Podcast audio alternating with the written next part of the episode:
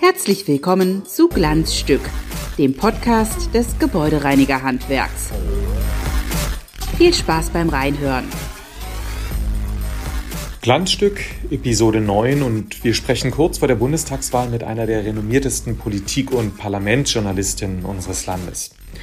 Sie war jahrelang als Hauptstadtkorrespondentin für die Deutsche Presseagentur tätig, ganz dicht an den Fersen der Bundeskanzlerin. 2017 wechselte sie zur Rheinischen Post als stellvertretende Leiterin der Parlamentsredaktion und seit diesem Jahr ist sie stellvertretende Leiterin der Hauptstadtredaktion des Redaktionsnetzwerks Deutschland. Herzlich willkommen, Frau Dunz. Über zwei Aspekte wollen wir mit Ihnen in aller gebotenen Podcast-Kürze sprechen. Über die Kanzlerin und über mögliche Koalitionen.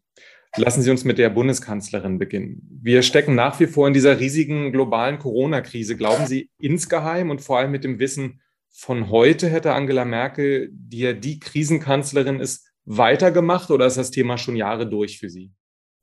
Die Bundeskanzlerin hat ja 2018 angekündigt, dass sie sowohl auf äh, die Wiederwahl zur CDU-Vorsitzenden verzichtet, als auch damals schon, also vor drei Jahren, dass sie nicht wieder als Kanzlerkandidatin antreten wird.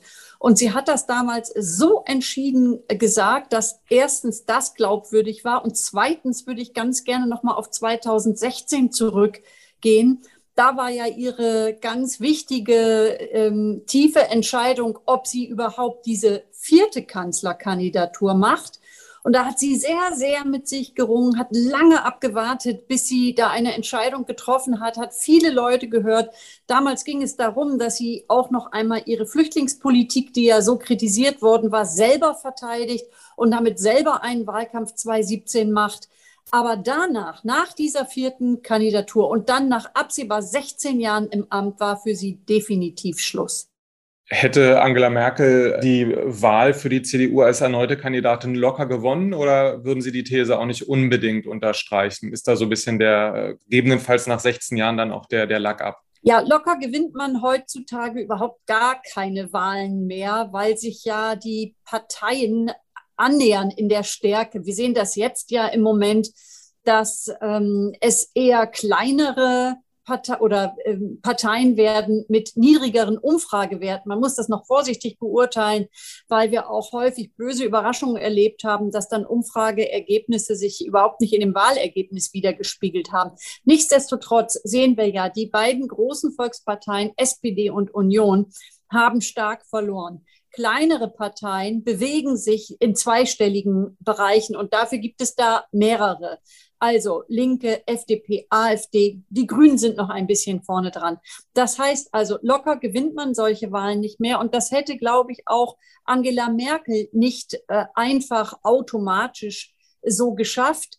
Es ist aber so, dass sie ja die Beliebtheitswerte anführt in Deutschland und dass sie der Union und auch dem Land etwas wie Stabilität, Stabilität vermittelt. Insofern wären ihre Voraussetzungen wahrscheinlich gut gewesen, aber äh, sicher sein kann man auch da nicht. Warum taucht Frau Merkel so verhältnismäßig wenig im Wahlkampf der Union auf oder beobachten Sie das anders? Äh, Angela Merkel hat so in den letzten Tagen zwei, drei Punkte gesetzt, äh, die nach Wahlkampf auf, aussehen. Ich hatte das Gefühl, dass sie das so ein bisschen wider Willen macht. Sie wäre gerne so präsidial, die Neutrale, die sich nicht mehr einmischt. Und auf der anderen Seite musste man sie ein bisschen daran erinnern, dass sie ja auch mit der CDU Bundeskanzlerin war, 16 Jahre, und dass sie dieser Partei viel zu verdanken hat. Und insofern hat sie sich jetzt noch ein paar Mal für Armin Laschet ausgesprochen. Sie wird auch noch mal mit ihm auftreten. Aber wenn es nur nach ihr gegangen wäre, hätte sie sich, glaube ich, sehr gerne aus diesem Wahlkampf rausgehalten. Die letzten anderthalb Jahre, die Pandemie, haben die dem Image von Angela Merkel eigentlich eher geschadet? Waren die eher zuträglich? Haben Sie da schon eine, eine klare Antwort für sich gefunden? Zu Beginn der Corona-Pandemie ist sie im Ruf der Krisenmanagerin gerecht geworden. Da hat sie diese TV-Ansprache gehalten und das Land zusammengehalten und auch äh, motiviert, dass wir das alles überstehen. Dann gab es die berühmt-berüchtigten Ministerpräsidentenkonferenzen, wo Bund und Länder erst in der Nacht etwas gemeinsam entschieden haben und am nächsten Tag dann auseinandergegangen sind und jeder hat wieder gemacht, was er wollte.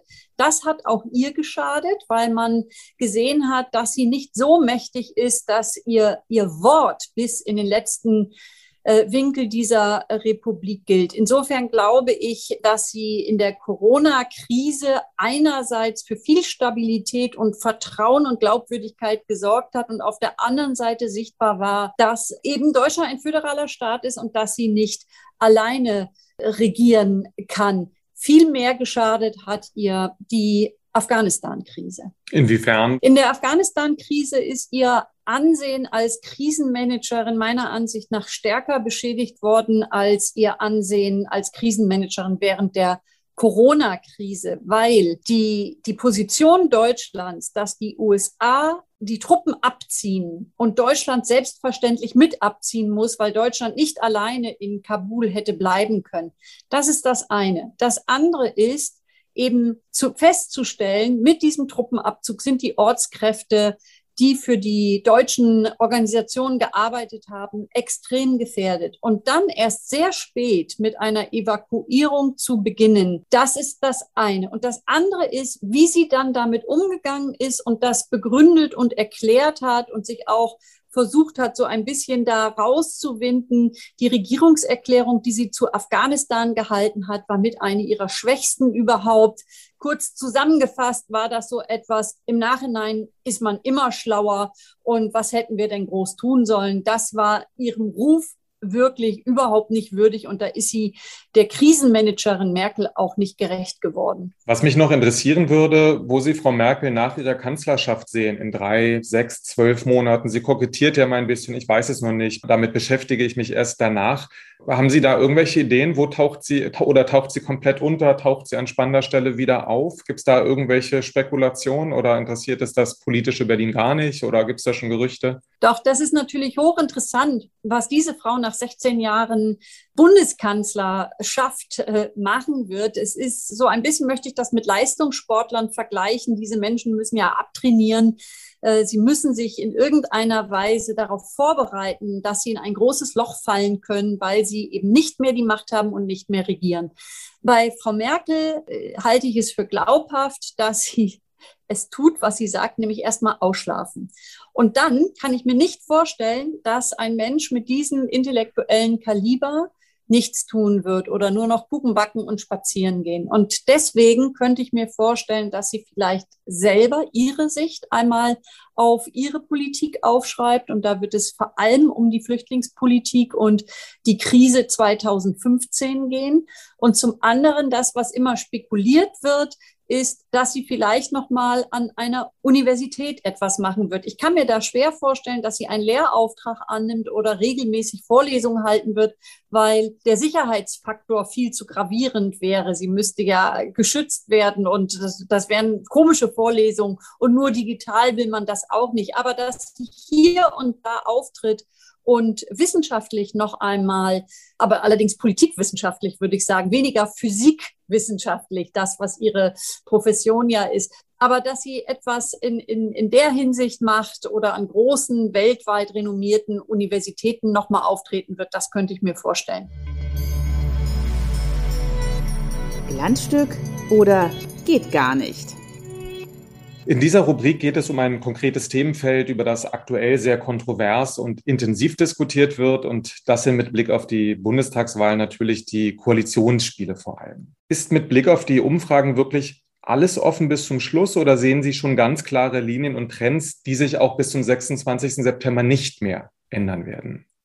Wir haben im Vergleich zu vorherigen Bundestagswahlen haben wir meiner Ansicht nach eine so große Auswahl wie noch nie an Koalitionen, was daran liegt, dass die Wahrscheinlichkeit, dass wir Dreierbündnisse haben werden, sehr, sehr hoch ist. Und da gibt es einfach ganz, ganz viele Kombinationen. Wir können uns mehrere Koalitionen unter einem SPD-Kanzlerkandidaten vorstellen, also etwa Rot-Rot-Grün oder die Ampel.